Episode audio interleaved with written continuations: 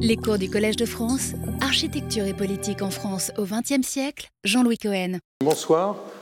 Donc deux cours aujourd'hui. Tout d'abord, Le Corbusier et l'Inde, Le Corbusier en Inde, une relation qui dure pendant une quinzaine d'années, 15 ans assez strictement. Et puis euh, ensuite, euh, donc des zigzags qui le conduisent d'Europe en Inde et qui le ramène en Europe. C'est une période intense de voyage aérien et d'observation aérienne. Et dans le même temps, parallèlement, entre 1950 et 1965, donc c'est cette deuxième période féconde de la création de Corbusier que j'ai présentée, dans le même temps, euh, des zigzags autour de la Méditerranée, un, tropisme méditerranéen qui le, euh, conduira à sa fin dans la mer ou au bord de la mer. Donc, tout d'abord, l'Inde. Alors, de quoi s'agit-il? Le Corbusier n'avait pas guère de, guère de penchant pour l'Inde. Il n'avait guère manifesté d'intérêt pour l'Inde euh, avant 1950. Euh, il est contacté en 1950 par les, par les envoyés du gouvernement du Pendjab. Le Pendjab, c'est un État indien qui vient d'être découpé par la partition de l'Inde en 1947 entre une partie pakistanaise et une partie indienne. Le problème, c'est que la capitale historique du Punjab, Lahore, se trouve au Pakistan. Donc l'Union indienne, nouvellement créée, entend créer une capitale, et c'est ce que l'administrateur euh, Tapar et l'ingénieur Varma viennent euh, confier euh, à Le Corbusier, après avoir fait d'autres tentatives, j'y reviendrai tout à l'heure.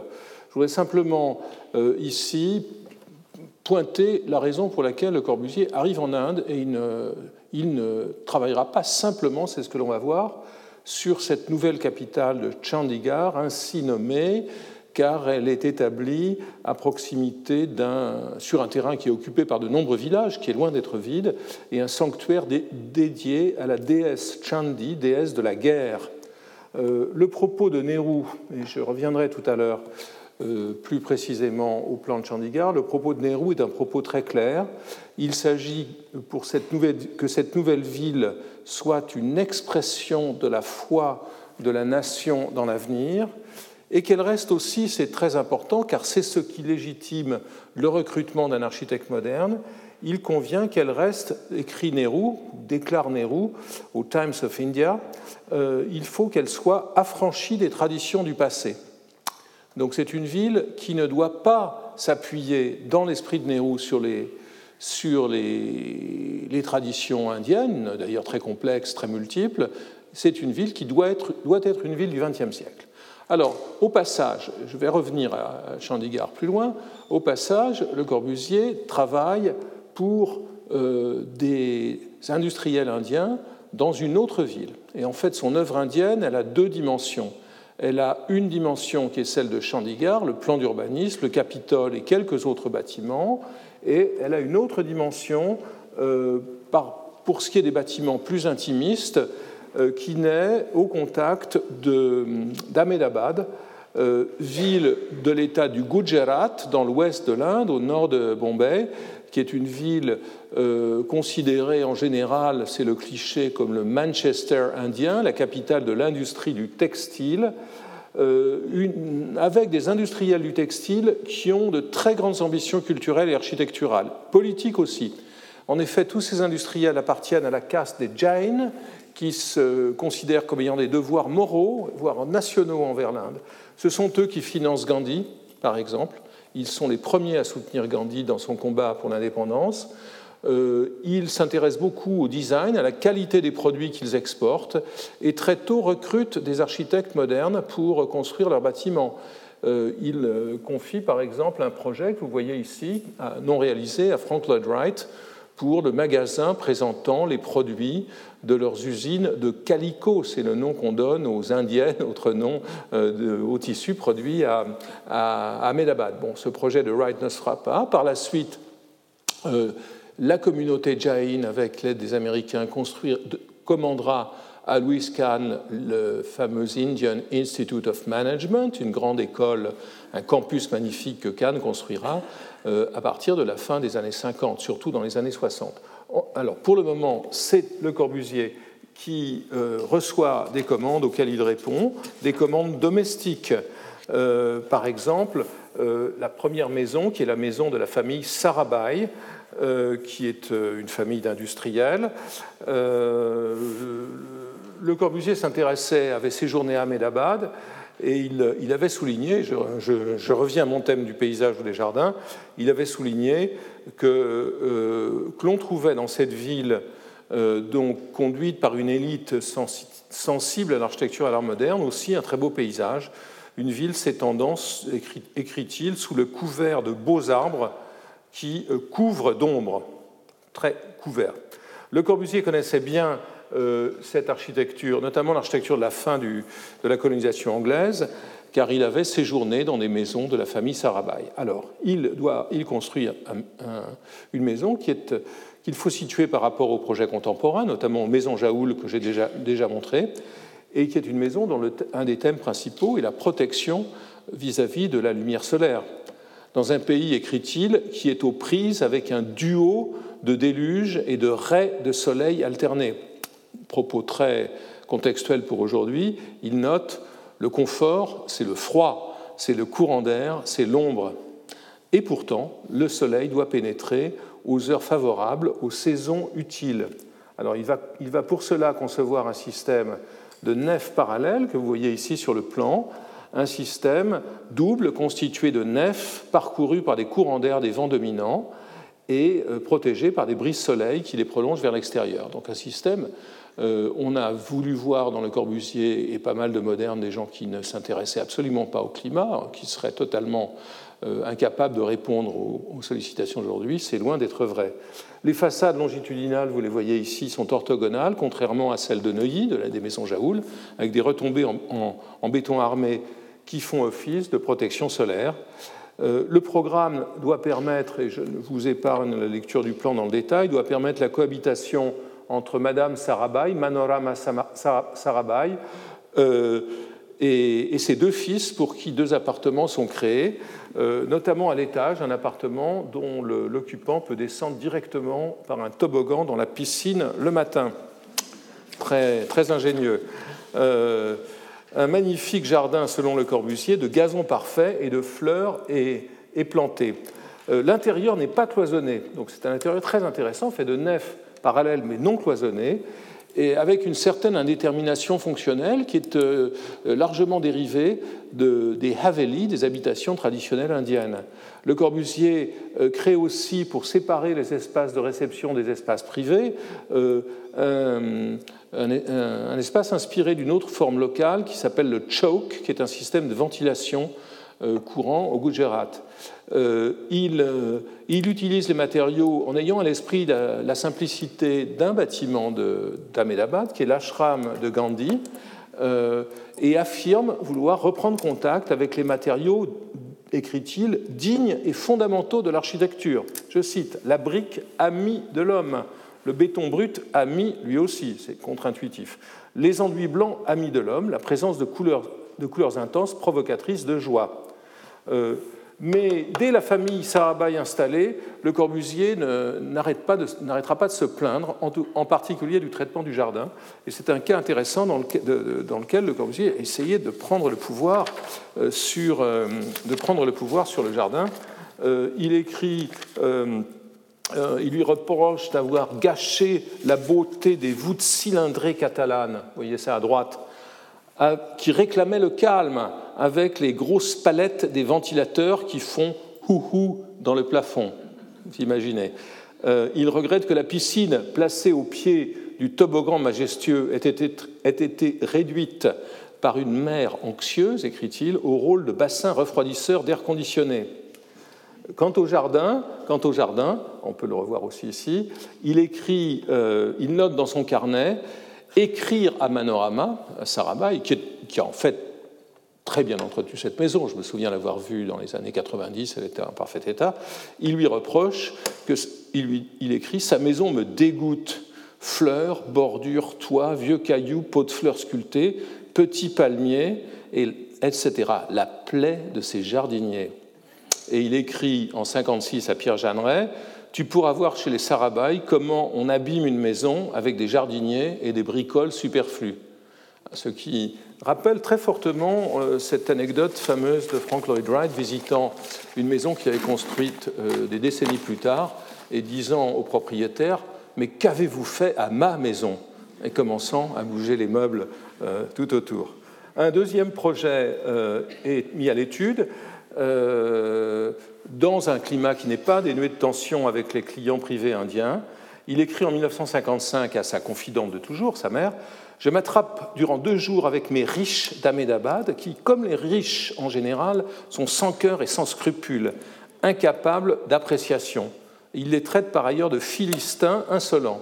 Et une des raisons de sa colère, c'est l'abandon d'un projet qu'il a fait pour le maire Chibambai, d'un projet de maison beaucoup plus complexe. Vous voyez ici, il en reste une maquette euh, d'une maison plus complexe que Sarabai, qu'il aurait, euh, équipée d'un jardin suspendu.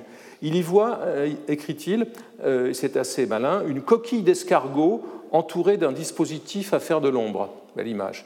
Et ajoute, dedans on circule, on agit à sa guise, et l'air aussi circule, la maison ouverte au vent dominant. Le projet est malgré tout considéré comme inadapté aux conditions indiennes à cause euh, des brises-soleil auxquels personne ne croit. Donc la maison, en fait, n'est pas construite. Il a un troisième projet lancé parallèlement pour un cousin du maire euh, Chimambai est réalisé. Projet sur lequel travaille un jeune architecte indien. Le Corbusier s'accompagne de jeunes architectes indiens et français. Français, c'est Verret. Indien, c'est Balkrishna Doshi, qui a eu le prix Pritzker l'année dernière. Le programme de cette maison comprend des pièces de réception et quatre chambres avec des vérandas pour dormir la nuit. Il est fort simple en fait, alors que Le Corbusier le décrira comme, le site éminemment personnel, compliqué, subtil. Euh, une, fois, une, fois, de plus, la distribution typique du Haveli euh, se retrouve avec cette, une séquence de pièces qui est abritée sous un toit parasol, avec une promenade architecturale qui relie, euh, on le voit ici, des plateformes, on le voit à gauche, reliées des plateformes destinées à des orchestres ou des salons. C'est une maison faite pour, pour les fêtes, pour les réceptions. Et euh, le volume euh, du projet est réduit et le premier propriétaire revend les dessins à Shodan, qui va l'habiter et qui les met en œuvre sur un autre euh, terrain. Donc c'est un bâtiment nomade. Il est inscrit dans l'environnement d'Ahmedabad, mais pas dans le terrain, il est, transformé. Dans l'œuvre complète, le rédacteur de, de service Ville Beuziger écrira Par bonheur, les projets indiens de Le Corbusier sont toujours dictés a priori par le soleil et les vents dominants qui sont constants par région de l'Inde. Le transfert de cette habitation sur un nouveau terrain se fit donc assez naturel. Donc c'est un cas, contrairement à ce que je disais euh, au début de ce cours sur les projets situés, c'est un cas de projet qui est situé de manière très, euh, très floue. Alors, euh, au sommet de l'édifice, et on y arrive là, vous le voyez à gauche, les chambres sont traitées comme des petites maisons abritées par un toit commun. Et ce qui est intéressant ici, c'est un passage continuelle de la circulation, euh, plus ou moins publique, au privé, avec une sorte de crescendo des espaces, on le voit ici, sur la coupe, des espaces, euh, des espaces intérieurs qui s'ouvrent de plus en plus quand on monte. Euh, un jardin suspendu en haut, donc c'est une très belle méditation tardive à la fois sur la promenade architecturale et sur le, et sur le plan libre. Béton comme seul matériau utilisé. Très difficile de photographier l'intérieur. Richard Perr n'a pas pu le faire en dépit de deux ou trois voyages à Medabad. Vous voyez une vue d'époque et des vues que j'ai réussi à faire euh, donc en 91. Dans ses carnets, euh, Le Corbusier note avoir donné à Shodan, je le cite, un palais, une maison fonctionnelle. Avec son argent et du béton brut et de la couleur, écrit-il, je lui ai donné l'ombre en été, le soleil en hiver l'air circulant et frais à toute saison. Partout où lui et ses hôtes seront abrités, ils seront captivés, enchantés.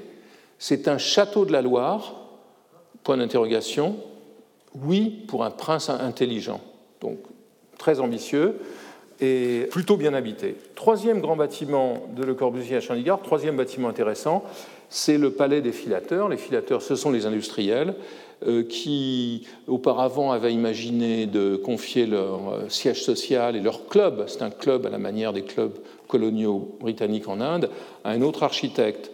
Euh, le Corbusier s'efforce de donner une qualité exemplaire au projet, il l'écrit au secrétaire de Nehru en 1953. Il s'agit de créer un petit palais, une véritable démonstration d'architecture moderne dans le climat indien qui représenterait une véritable image de euh, l'architecture indienne. Ce projet est aussi mis au point par Doshi et il correspond à une euh, un très rigide découpage des usages, le rez-de-chaussée pour les employés, ici, le premier étage au bureau et aux salles de réunion, et le second étage qui a une hauteur double que vous voyez ici euh, pour les réceptions et les manifestations diverses.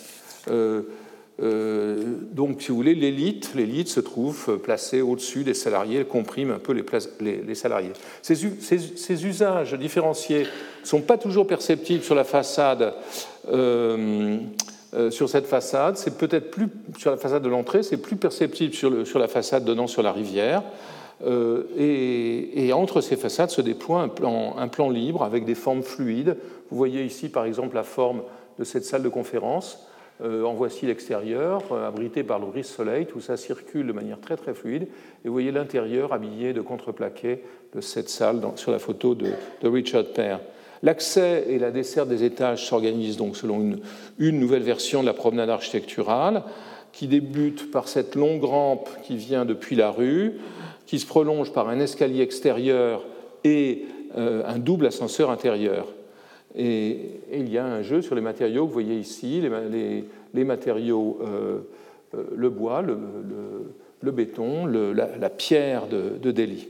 Comme dans les villas le Corbusier insiste sur le fait que le bâtiment, on a l'impression qu'il découvre le climat à Ahmedabad, que le bâtiment est orienté selon les vents dominants et les brises soleil calculées selon la latitude d'Ahmedabad et la course solaire exacte. La rivière sur laquelle donne le bâtiment, et c'est à mon avis la chose la plus, c'était la chose la plus émouvante à l'origine. Aujourd'hui, euh, ce n'est plus le cas. Euh, le, rivage a été aménagé de manière particulièrement brutale mais la, rivière, dans son, son perspective initiale, était ce que j'appellerais un paysage didactique, à l'image de celui des, travaux des champs euh, que les villas palladiennes étaient euh, organisées pour contempler. Les villas palladiennes sur la terraferma, c'était, vénitienne, c'était des sortes d'observatoires, de postes d'aiguillage au-dessus des terres que cultivaient les paysans. Et euh, le Corbusier commente ainsi cette photographie de Hervé. Euh, je cite, la, situation du bâtiment dans un jardin dominant le fleuve et le spectacle si pittoresque des teinturiers artisanaux lavant leurs cotonnades et les séchant sur le sable en compagnie des hérons, des vaches, des buffles, des ânes à demi immergés pour se tenir au frais, était une invitation aménagée par l'architecture. Euh, vous regardez l'arrière-plan, par l'architecture aux différents niveaux du palais, des vues servant de cadre aux travaux quotidiens comme aux fêtes du soir et de la nuit. Vous voyez cette double idée des, gentlemen indiens qui font la fête en regardant les, teinturiers artisanaux. Euh, euh, le Corbusier réalise un autre bâtiment à, à Chandigarh, à Ahmedabad, c'est le musée que voici, euh, qui est finalement, en 1951, le projet commence en 1951, l'accomplissement d'un projet de théorique qu'il a engagé en 1931. C'est en 1931, en effet, qu'il répond à un appel de la revue Cahiers d'art de Christian Zervoz pour la création à Paris d'un musée des artistes vivants. Et c'est alors qu'il propose, euh, pour la première fois, il en avait donné une version antérieure en forme de ziggurat en 1928. C'est la première fois qu'il le propose à plat, son musée en forme de spirale carrée, son musée à croissance illimitée, qui n'a pas de façade, son musée qui est, qui est censé se développer au rythme de, de, de, ses collections autour d'un point central. Donc ça, c'est le dessin de 1931. Euh, la réalisation euh, à, à Ahmedabad, que je vous montre ici, à Chandigarh et à Tokyo, que je ne vous montrerai pas, est toujours un peu décevante. Tokyo, des trois musées, est le plus raffiné, mais dans l'ensemble, euh, on ne peut pas dire que la réalisation confirme le bien fondé du concept de, Le Corbusier. Euh, qui par ailleurs n'a pas vraiment de programme. Euh, c'est un bâtiment pour lequel il n'y a pas de collection, qui est censé devenir un musée de la connaissance centré sur l'homme, l'art, les cultures populaires et les sciences. Le Corbusier est consultant pour le faire, c'est peut-être la, peut la, chose la plus intéressante de ce projet. Le Corbusier consulte à Paris les directeurs du, du Musée de l'Homme, du Musée des traditions populaires et du Palais de la Découverte. Donc en fait, il est peut-être plus intéressant dans ce projet comme une sorte de curator euh, que comme, un, comme un, projeteur. Voilà l'intérieur du musée avec ce, grand patio et la partie centrale qui ensuite irrigue les, irrigue les galeries. Euh, il y a même à un moment donné un projet de construction en aluminium pour ce bâtiment euh, pour lequel euh, Jean Prouvé est recruté. Alors, allons à Chandigarh maintenant avec Le Corbusier en 1950. Que se passe-t-il à Chandigarh? Tout d'abord, un premier projet a été élaboré avant Le Corbusier, et c'est quelque chose que la, la, légende corbusienne se plaît parfois à occulter, par Albert Mayer. Albert Mayer est un architecte new-yorkais qui, à New York, était lié au mouvement pour la cité-jardin pour le logement social. Il était ami de Clarence Stein, Henry Wright euh, et aussi de Louis Mumford. C'est donc un progressiste américain. Il est symptomatique que les Indiens confient leurs projets à euh, un Américain comme lui, ou ailleurs à Bhubaneswar, qui est une autre capitale nouvelle, à un Allemand qui s'appelle Königsberger, bref, qu'il ne laisse qu'une place assez limitée euh, aux Anglais, même si des Anglais participeront à l'opération de Le Corbusier. Donc le projet de Meyer est, un projet que vous voyez ici de ville avec un centre euh, central, un réseau de voies très hiérarchisé et une série de quartiers, une série, un zonage avec des quartiers d'habitation. C'est le premier projet de Mayer. Mayer, qui n'est pas un architecte, s'accompagne pour euh, développer ce projet d'un très talentueux euh, concepteur, qui est un polono-américain du nom de Matthew Nowitzki, formé aux États-Unis et qui est allé par la suite en Pologne pour reconstruire la Pologne après la guerre, puis revenu aux États-Unis. Et vous voyez Nowitzki ici concevoir un, centre, ce qui deviendra le Capitole dans le plan de Le Corbusier, qui est une espèce de quadrilatère avec des patios assez, assez serrés, sans doute une meilleure idée que celle des grandes esplanades battues de soleil de Le Corbusier. Et, vous le voyez imaginer une architecture néo-traditionnelle pour les rues, avec ces dessins qui sont conservés à Chandigarh et que l'on trouve aussi. Euh, malheureusement, malheureusement pour lui, Nowitzki se tue dans un accident d'avion en 1950 et les, Indiens doivent, euh, qui ne pensent pas que Meyer peut faire le projet tout seul, vont chercher une nouvelle équipe en Europe. Ils vont donc voir, euh, ils vont en Angleterre, ils vont à Paris, ils rencontrent le Corbusier, la scène est relatée par... Euh, ils, le rencontrent avec Claudius Petit, qui est à l'époque le ministre de la reconstruction et d'urbanisme. La scène est relatée par le fils de Claudius Petit. Et Le Corbusier dit J'accepte volontiers à une condition que vous recrutiez mon, cousin et ex-associé Pierre Jeanneret, qui n'a pas de travail. C'est ainsi que la présence de Pierre Jeanneret, sur laquelle je reviendrai, devient une condition euh, de ce projet de Chandigarh. Alors, euh, Le Corbusier se, met au travail, se met au travail très rapidement.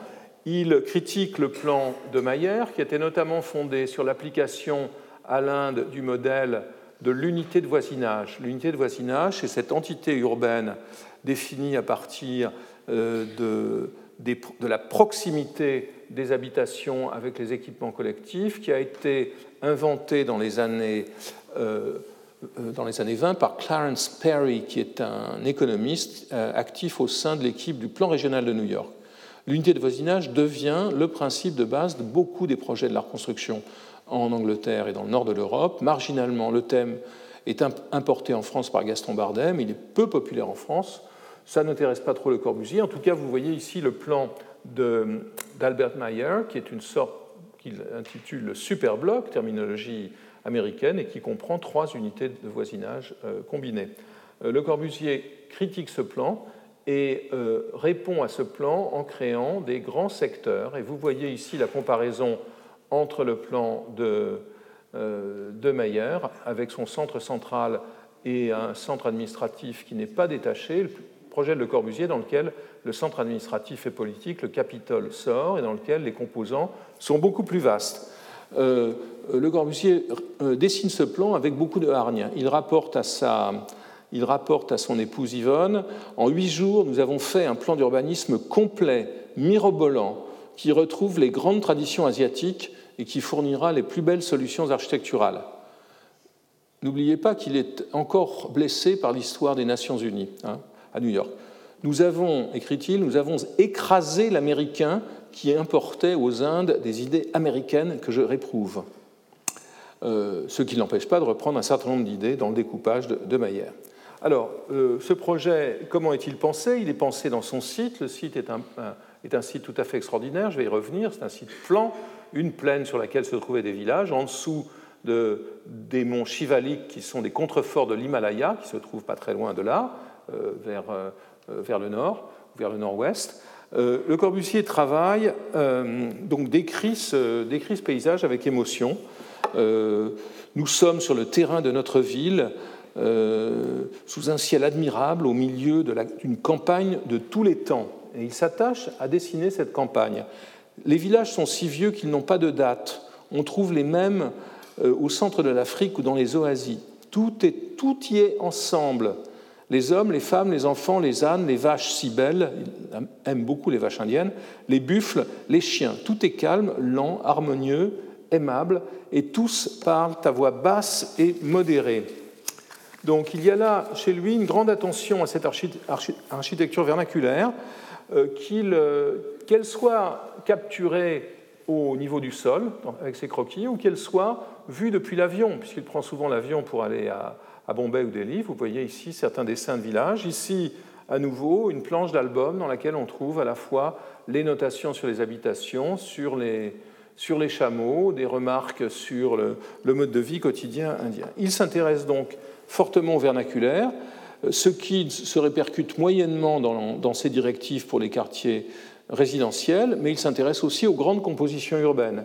Et ici, euh, nous voyons deux compositions, deux plans qui confrontent le, plan initial de Chandigarh, qui était assez compact et rectangulaire, le plan final qui est plus euh, curviligne, plus organique, dans lequel le Capitole est plus différencié. Vous voyez les deux termes de comparaison, c'est assez révélateur. À gauche, c'est le plan de la nouvelle Delhi de Lutyens, donc euh, euh, grand, grand, aménagement achevé en 1931 avec son grand axe, l'axe qui s'appelle le Kingsway, qui s'appelait le Kingsway sous les Anglais, maintenant le Rajpath, ici, et le, palais du vice-roi que le Corbusier visite avec intérêt de Lutyens, et ici, vous voyez, la, comparaison, c'est l'axe de Paris à l'étoile. Il compare la longueur de la ville avec l'axe qui va, euh, l'axe qui va pardon, du Louvre à l'étoile. Le Louvre, les Tuileries, la Concorde, les Champs-Élysées. Donc, euh, un double intérêt, le vernaculaire indien et les grandes compositions. Euh, le Corbusier qui dessine le plan général, vous retrouvez donc cet axe nord-sud, je vais y revenir, voilà le Capitole et voici les, secteurs euh, différenciés fonctionnellement, le secteur commercial, le secteur de l'université, tous ces secteurs résidentiels, un peu d'industrie à l'est, au nord-est, euh, le Corbusier ne s'engage pas dans la construction des habitations, des commerces ou du campus, qu'il délègue à Jeanneret, qu'il a donc fait recruter, euh, qui aura en charge l'ensemble des travaux jusqu'en 1965, et aux Britanniques Jane Drew et Maxwell Fry, qui ne passeront que quelques années, plus tard. Donc, euh, c'est sur le quartier des institutions gouvernementales qu'il va concentrer son attention et je dirais presque sa libido architecturale. Euh, ça ne l'empêche pas de, réfléchir au tracé des voies. Et le tracé des voies est assez intéressant puisque le Corbusier y applique un de ses slogans. Je vous ai déjà, j'ai déjà ironisé sur les, les, nombres magiques, les quatre fonctions, les cinq points. etc. Ici, ce sont les sept V, les sept voies différenciées que que le, que Corbusier différencie euh, en 1945 les voies dont, les plus rapides sont les autoroutes, dont les plus lentes sont les, petits sentiers zigzagants au milieu des îlots. Il applique la même hiérarchie des voies, ce qui est après tout très banal en matière d'urbanisme. Il n'y a pas de quoi, je dirais, en faire un fromage. Tous les urbanistes faisant des plans de ville depuis euh, le 19e siècle, depuis qu'on cesse de faire des damiers indifférenciés, font des voies hiérarchisées le Corbusier en fait toute une histoire et donc il applique ce principe à Chandigarh avec une V1 qui est une autoroute qui traverse la ville, une V2 qui est le grand axe et puis des voies qui découpent les secteurs et qui sillonnent ces secteurs. J'en montrerai quelques-unes. il concentre son attention sur le quartier gouvernemental, le Capitole, qui concentre les institutions du nouvel, état, du, nouvel état, ou plutôt du nouveau demi-État de Punjab, en travaillant à toutes les échelles du paysage d'ensemble aux édifices singuliers. Il y travaille pendant une quinzaine d'années et il y travaille en regardant encore un autre aspect de l'Inde qui est euh, tout à fait, euh, tout à fait révélateur. Il découvre les jardins moghols. Donc il s'intéresse aux jardins moghols et même aux jardins néo-moghols, comme celui que Lutyens a composé pour le vice-roi à Delhi, et il note le soleil se couche dans l'axe sur le canal, euh, partout reluisent l'eau, les bassins et les chemins d'eau. Il est très, euh, très, très attiré par l'esthétique des jardins moghols que le a reproduit. Et il la découvre dans ce jardin de Pinjora, à une heure de voiture de Chandigarh, euh, sur lequel analyse dans le détail. Voilà ce jardin aujourd'hui, photographie d'il y a deux ou trois ans. Voilà le croquis de Le Corbusier, donc on retrouve l'idée de l'axe d'eau, des parties minérales, des parties aquatiques, des parties plantées, du rapport avec le, l'horizon montagneux. Euh, et euh, vous, voyez aussi, vous voyez en bas, euh, ce qui est tout à fait intéressant, qu'il y relève, il y relève une séquence proche du, du modulor. Hein. Il relève une séquence proportionnelle qui lui, qui lui semble refléter les proportions du modulor. Mais il y a autre chose. Il y a une réminiscence qui est, importante ici que je voudrais, que je voudrais souligner. Euh, ces murs dressés et ces, polygones dressés euh, devant le profil des montagnes, c'est exactement ce qu'il avait dessiné euh, à Tivoli, à la Villa d'Adrien en 1911. Donc un des, un des croquis les plus, les plus évidents dans son œuvre précoce pour comprendre toute la composition du Capitole de Chandigarh, c'est ce croquis de la Villa Adrienne. C'est aussi, euh, je n'y reviens pas dans le détail, c'est aussi ce, dessin qu'il avait fait d'après Piero Ligorio en s'intéressant, en, dessinant, vous voyez, Rome, ville continue, comme si elle était faite d'édifices isolés. C'est ce qui est exactement ce qu'il fait. On est en 1915, ce qu'il fait. Euh, euh, en gros, 35 ans plus tard, pour, pour Chandigarh. Euh, un dessin un dessin d'un album assez peu fréquemment publié montre euh, euh, le travail, donc la mise en place des édifices du centre gouvernemental sur la plaine. Et vous voyez ici son dessin en perspective. Le centre monumental est ici. Ici, c'est le centre, le centre commercial. Il note, il note à propos des monts chivaliques que l'on voit dans les lointains, profil exact vu du centre civique fait sur place. Et dans une lettre à son ancienne maîtresse euh, Margaret euh, Harris, il présente à nouveau ce dispositif. Vous voyez ici, c'est une sorte de chair marguerite, très poétique. Euh, il présente, vous voyez, Chandigarh comme un damier avec une sorte de bousculade de bâtiment qui est le Capitole ici, calé contre l'horizon des montagnes. Et il signe d'un corbeau comme il le faisait à l'époque. Donc c'est une lettre assez touchante qui se trouve pas à la Fondation Le Corbusier, mais à, mais à Montréal. Euh, il, euh, euh, il, va aussi travailler sur le modelage du sol. Et là, je retrouve des considérations de paysage, et notamment une, investigation que j'avais entreprise il y a quelques années.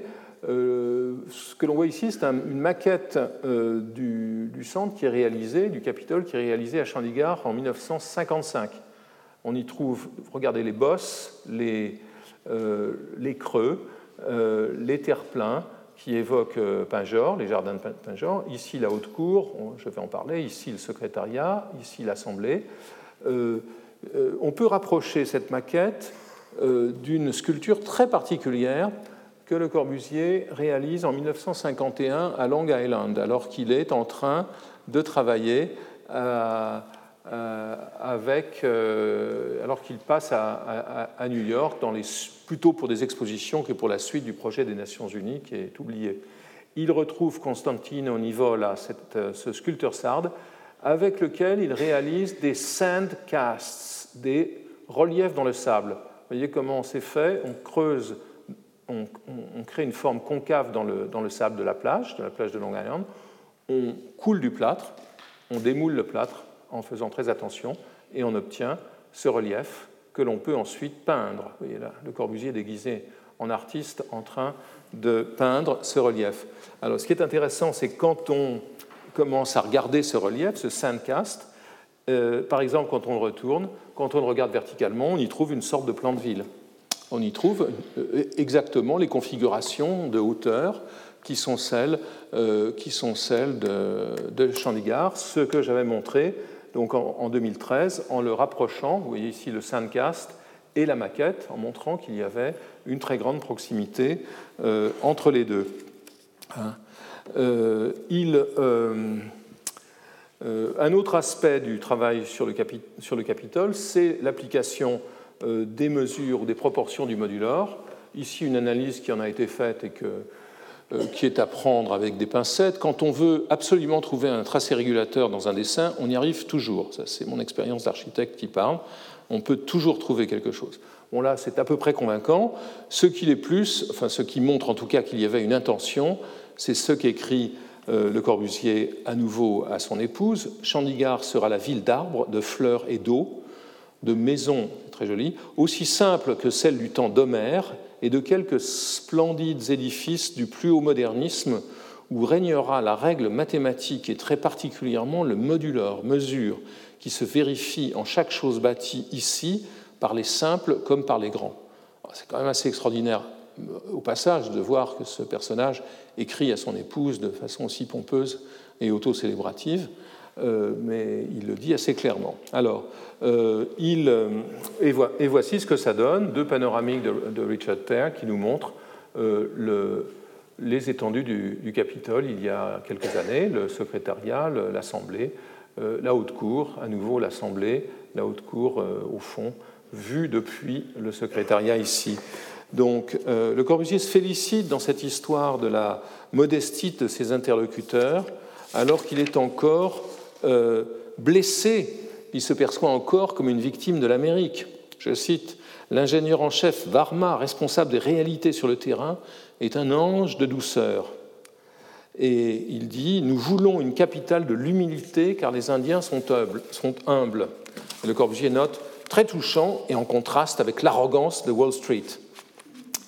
Alors, parlons des bâtiments maintenant. Parlons des bâtiments.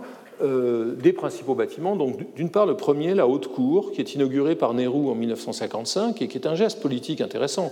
N'oublions pas que l'Inde reste la plus grande démocratie du monde, c'est aussi un État de droit, et donc l'importance symbolique de commencer la création d'une capitale coloniale par une haute cour où l'on plaide, où les Indiens peuvent plaider, euh, c'est un geste très fort. Et vous voyez ici à nouveau d'autres croquis. Celui-ci est aussi un croquis peu, publié qui montre euh, à nouveau les Chivali, puis ces, montagnes totalement démesurées. Ça n'a rien à voir avec ce qu'on voit, c'est une caricature, et vous voyez comment se déploie sur le terrain, devant cette euh, sculpture de vache, la haute cour, le palais, euh, c'est en fait le Parlement d'ailleurs, l'Assemblée, le palais du gouverneur sur lequel je vais revenir, et la main ouverte dont je parlerai le moins possible.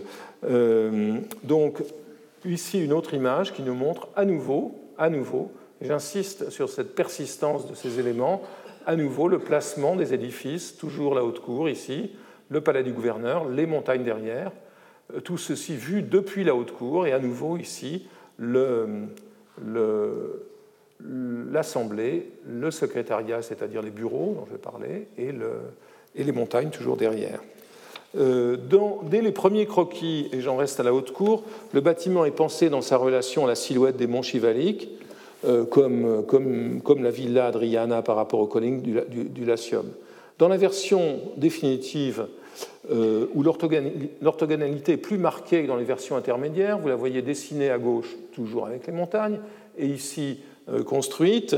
La façade est éclaire les bureaux à travers un brise-soleil complexe, c'est l'arrière, que je ne vous montre pas, où sont les bureaux. L'ouest, où sont disposées les neuf salles d'audience, s'ouvre sur l'esplanade, avec un niveau principal qui traverse et qui associe la salle des pas perdus à l'arrière. Donc on peut le, pourra le voir.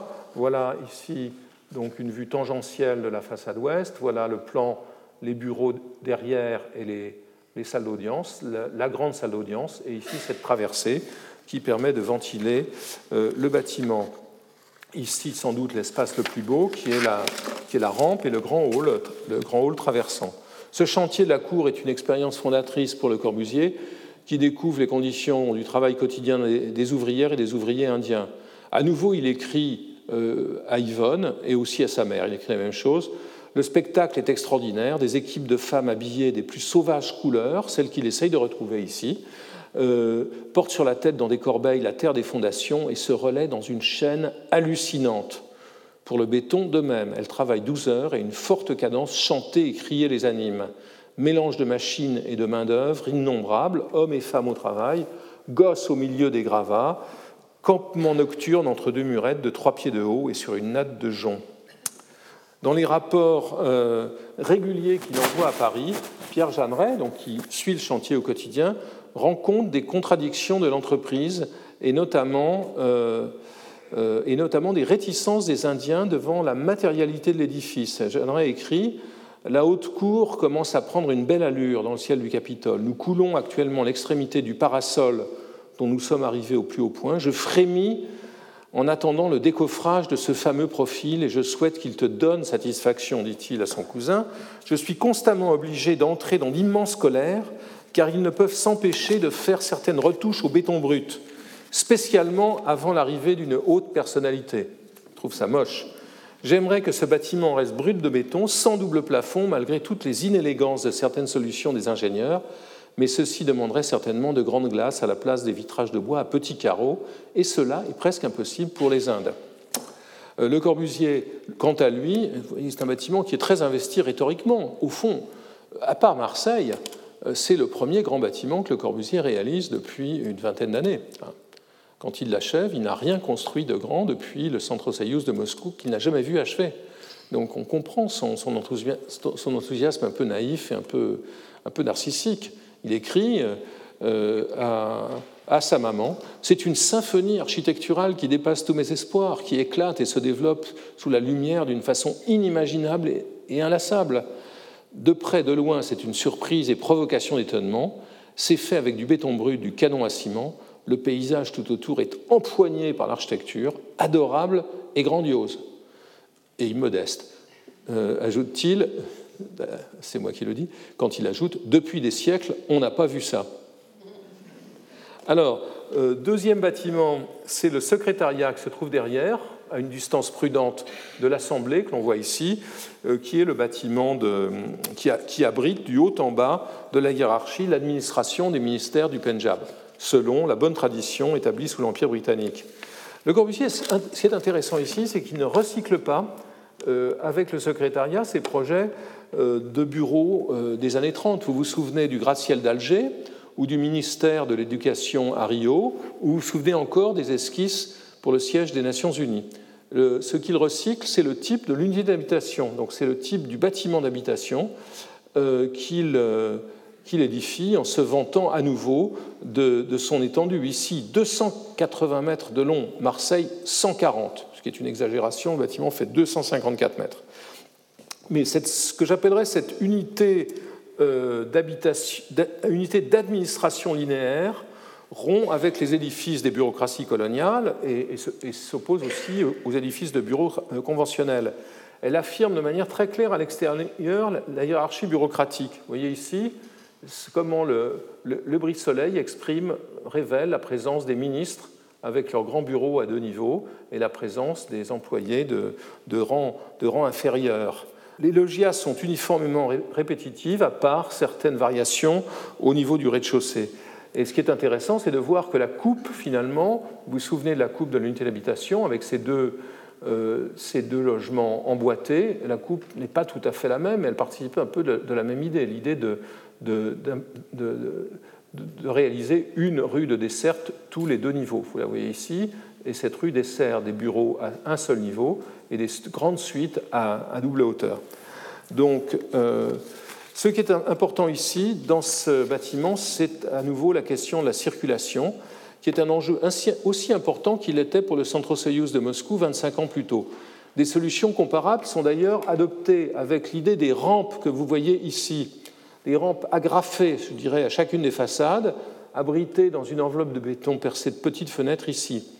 Le Corbusier considère qu'un système, dit-il, d'ascenseur à l'américaine, véritable hantise de l'Amérique, est totalement impensable, car les employés arrivent tous à la même heure. Donc, il, explique, pour justifier la rampe, on a tenu compte du plaisir que les Indiens prennent à la marche à pied en imaginant des rampes douces extérieures, d'où l'on découvre des vues admirables euh, sur la composition paysagiste et architecturale du Capitole. On a pu admettre que ces 3000 employés continueraient tout simplement ici leur promenade jusqu'à la porte de leur bureau une fois chaque matin. Donc ça, c'est une remarque importante. Et l'autre remarque euh, que Le Corbusier fait à nouveau dans une problématique de, revanche.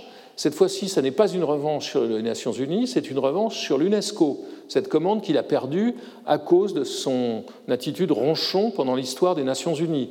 Il écrit euh, dans une lettre à son frère Albert Jeanneret, euh, auquel il continue à écrire aussi régulièrement, à l'UNESCO, à Paris, à l'UNESCO, il crève de chaud. Ils m'ont répudié au dernier moment. Breuer et Zerfus, donc les deux architectes de l'UNESCO, ne connaissaient rien à ces problèmes. À Chandigarh, l'administration est pour mon palais des ministères 4000 employés qui sont dans l'ombre et l'air frais à cette époque où l'on doit dormir sous les toits. Euh, alors, le secrétariat est achevé et Le Corbusier en est assez fier. Euh, c'est alors un autre chantier qui commence, dont je ne parlerai pas ici, mais qui est très intéressant et dans lequel Jeanneret est, occupé, c'est le chantier de la fabrication des dizaines, des milliers de sièges et de tables nécessaires à toute cette nouvelle bureaucratie qui aujourd'hui, qui, volait ou achetait à bas prix à Chandigarh, inonde aujourd'hui les galeries des antiquaires après avoir été complètement euh, refait.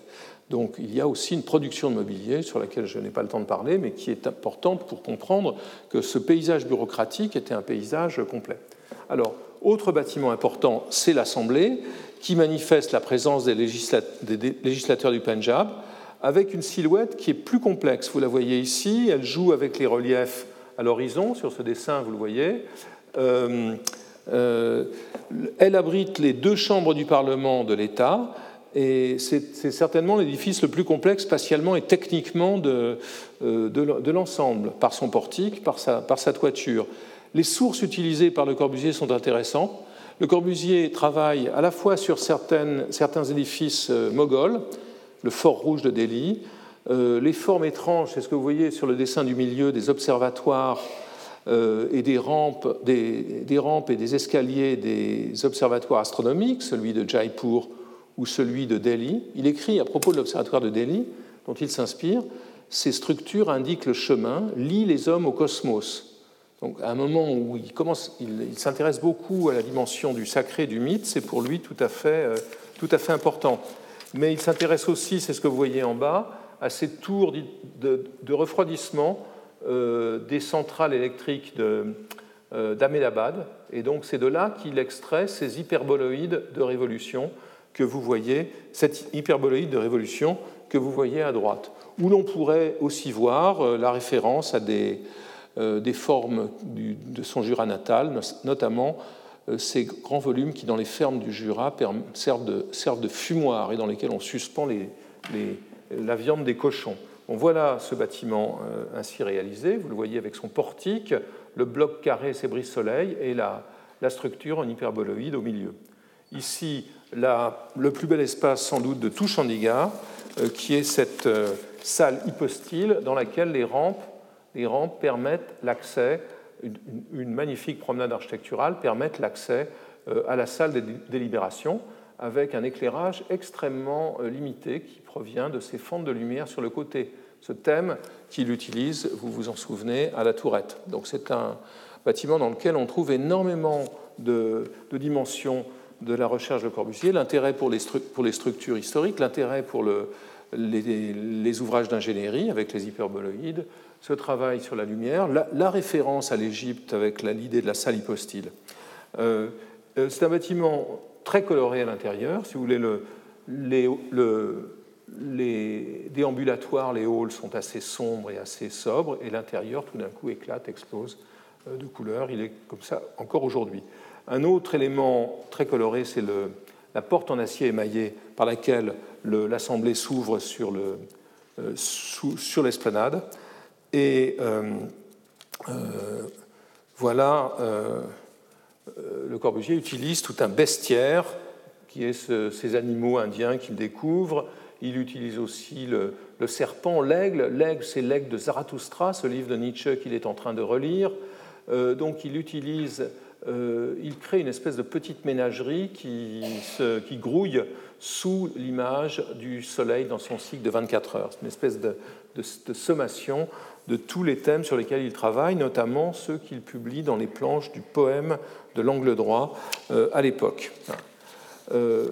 voici quelques détails du bâtiment vous voyez notamment comment euh, le, euh, profil de, ce gigantesque acrotère du portique euh, dérive, je crois qu'on peut le dire sans trop se tromper, du profil des cornes des ébus qu'il a rencontrés, comment par ailleurs d'autres formes viennent de, sa réflexion, de la réflexion sculpturale qu'il mène par ailleurs. Le Corbusier ne parvient pas à réaliser le palais du gouverneur. Ici, vous voyez euh, un dessin qui est intéressant parce qu'il reprend la logique du jardin de Pinjor et aussi du Sandcast. C'est sans doute le dessin qui est le plus proche du Sandcast de 1951. Euh, il ne le réalise pas et c'est dommage car c'était un bâtiment très intéressant dans la sédimentation de ces niveaux. Dans son ouverture, on y retrouve cette idée d'un volume extrêmement bien ventilé, euh, et assez compacte, qui était l'idée de la villa Shodan. Euh, mais cette fois-ci, euh, la référence n'est pas celle des Haveli ou des habitations, c'est bien plutôt celle des palais de Fatehpur Sikri, cette ville nouvelle moghole, cette capitale nouvelle construite au XVIe siècle. le Corbusier n'y avait pas été, il avait failli y aller, sa, voiture était tombée en panne sur la route, mais il connaissait très bien par les publications ce, cette architecture moghole, architecture de plateforme ouverte, que l'on retrouve tout à fait dans le, que l'on retrouve tout à fait dans le, dans le projet du, du, palais du, du, palais du gouverneur. Euh, d'autres constructions, euh, constructions sont réalisées par Le Corbusier qui me semblent relativement euh, moins importantes. Notamment le monument de la main ouverte, ce monument de la main ouverte qui a une origine, qui n'est pas une origine indienne. Vous vous souvenez sans doute du monument que Le Corbusier avait étudié pour Paul Vaillant-Couturier en 1938. Ce monument euh, était composé de manière tout à fait intéressante. C'était un, assemblage de sculptures faisant face à la National 7 euh, au sud de Paris. Et dans cet assemblage, on trouvait une main à demi ouverte, qui était à l'époque la main que Thorez avait tendue, je vous le disais, dans un discours euh, très important à la, aux travailleurs catholiques. Alors la main est présente, elle change de nature, euh, elle change de nature dans cette après-guerre. Euh, et Le Corbusier, se défendant de tout engagement partisan explicite, je vous ai rappelé sa citation il dit que toutes les couleurs, ça fait du blanc, euh, il écrit en 52 à Claudius Petit J'ai eu un geste politique, mais c'est celui de la main ouverte. Le jour où l'un des deux partis qui divisent le monde pour des intérêts de deux natures différentes, les Américains et les Russes en gros, euh, ont voulu m'obliger à prendre parti par devoir moral. Sur l'avion qui me conduisait à Bogota, j'ai dessiné la main ouverte. Donc cette main ouverte qui est un symbole du don, de l'échange, euh, il l'édifie euh, comme une sorte de, girouette ou de, si vous voulez, ou d'antenne radar, si on assimile le Capitole de Chandigarh à un gigantesque aéroport. Euh, la mise au point du monument est d'ailleurs un processus assez long. Il l'étudie à partir de 1953 concrètement. Il le valide sur le terrain, comme il l'annonce à, à Yvonne à nouveau très fièrement. J'ai fait planté face à l'Himalaya, tout est face à l'Himalaya à Chandigarh, une maquette de la main ouverte de 18 mètres de haut et 11 mètres de large, ça se voit du bout du monde.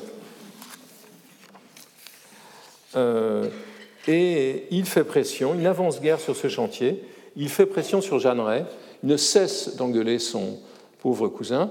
Les plans définitifs de la main ouverte sont faits, fruit d'un inlassable travail tu as généralement fait obstacle à cette sorte de choses, mais c'est moi qui ai, été appelé à Chandigarh pour faire la ville et c'est moi qui lui donne sa main ouverte. Je compte donc sur ton amitié pour ne pas faire d'obstacle, puisque tu as la chance d'être sur place et que tu es apprécié de chacun là-bas. Vous voyez des rapports assez tendus.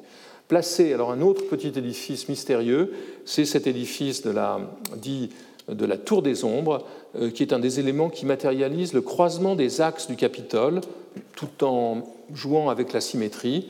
Le Corbusier l'a décrit comme une halle ouverte, très haute et ombragée, dont l'atmosphère sombre invite à la méditation. En termes architecturaux, je dirais que c'est plutôt une sorte de monument au brise-soleil inconnu, une sorte d'emboîtement de brise-soleil qui n'a guère d'usage, mais qui est un abri appréciable lorsque la plaine est brûlée par le soleil. Euh, elle est implantée selon des principes astronomiques auxquels le Corbusier est attaché. Alors, euh, concluons. Euh, le Corbusier n'est pas seul à Chandigarh. D'abord, il fait venir beaucoup de monde. Ici, Malraux, dans cette photographie en haut très intéressante où Malraux jette un œil extrêmement soupçonneux sur ces plans. Et vous voyez en, bas toute l'équipe avec Le Corbusier, son cousin, euh, Jane Drew et Maxwell Fry, les deux senior architects anglais. Donc il y a un noyau d'Européens, puis des senior architects euh, indiens, des junior architects, donc des dizaines de professionnels qui travaillent à tous ces bâtiments. Euh, sur le plan euh, tel qu'il est réalisé, Le Corbusier, au fond, est responsable essentiellement du dessin d'ensemble, du Capitole et euh, de deux bâtiments d'enseignement, plus le musée, le musée qui est semblable en gros à celui, d'Ahmedabad. Pierre Jeanneret est beaucoup plus actif. Alors, comment tout cela s'arrange-t-il? D'une part, le système des voies, vous en voyez ici certaines, et applique le principe des 7 V dont j'ai déjà parlé.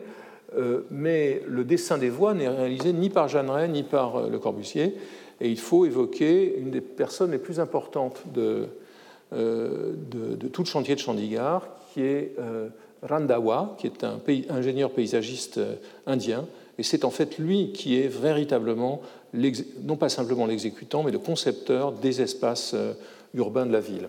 Espace urbain, c'est le centre commercial avec ses bâtiments à ossature de béton qui sont dessinés par, par Jeanneret. Euh, les voici euh, dans leur état actuel. Les secteurs d'habitation euh, dessinés par Jeanneret ou par les Anglais et qui regroupent une hiérarchie assez complexe d'habitation. Donc je passe extrêmement vite pour vous donner une idée de ce qui semble parfois ressembler à une cité-jardin importée en Inde avec des arbres très généreux. voilà des logements de fonctionnaires moyens Aujourd'hui, la ville connaît un développement considérable grâce notamment à l'injection des salaires de la fonction publique et à la qualité de l'enseignement, mais ces ensembles sont toujours là. Euh, donc ensemble de logements pour les fonctionnaires hauts ou moyens, ensemble de logements beaucoup plus euh, sévères et fermés pour des euh, fonctionnaires de rang inférieur, ensemble de logements à rez-de-chaussée ou à deux niveaux pour les euh, pour euh, les employés des catégories inférieures. Euh, Pierre Jeanneret réalise beaucoup de ces programmes d'habitation et aussi quelques bâtiments publics excellents, notamment la bibliothèque de l'université que vous voyez en haut, qui est un très beau bâtiment avec une grande salle couverte et un brise-soleil très expressif, le, monument à Gandhi qui est en quelque sorte sa, réponse très modeste à la chapelle de Ronchamp.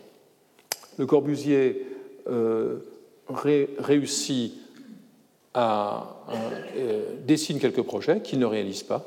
Le plus intéressant, c'est celui des maisons pour les péons, c'est-à-dire pour la caste la plus basse des employés, des, maisons à cour, sous ces voûtes qui reprennent celles de, Jaoul, mais encore plus celles du projet d'habitation à patio de ferme à Cherchel. Donc ce projet n'est pas réalisé, c'est un projet tissulaire qui aurait été très intéressant.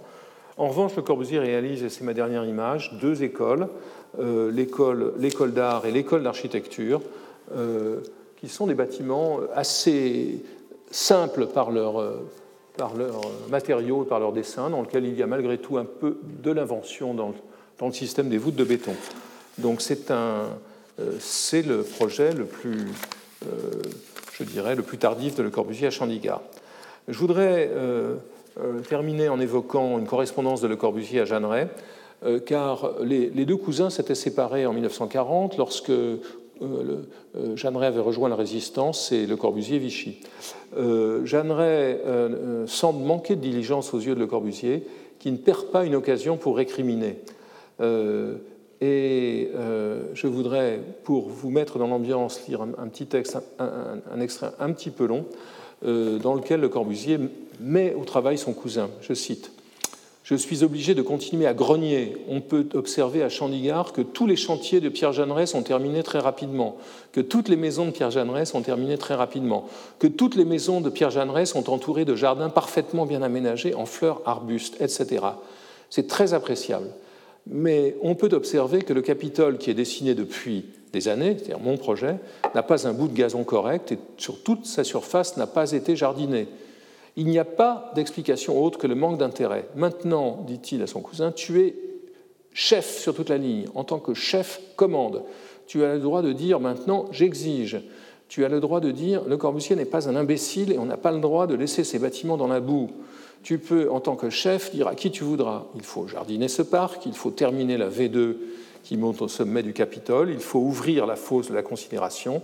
À toi de faire un retour sur toi, sur toi-même, et de reconnaître que j'ai le droit de me plaindre. Donc le Corbusier réalise son plus grand chantier et continue à se plaindre. Merci. Retrouvez tous les contenus du Collège de France sur www.colège-2-france.fr.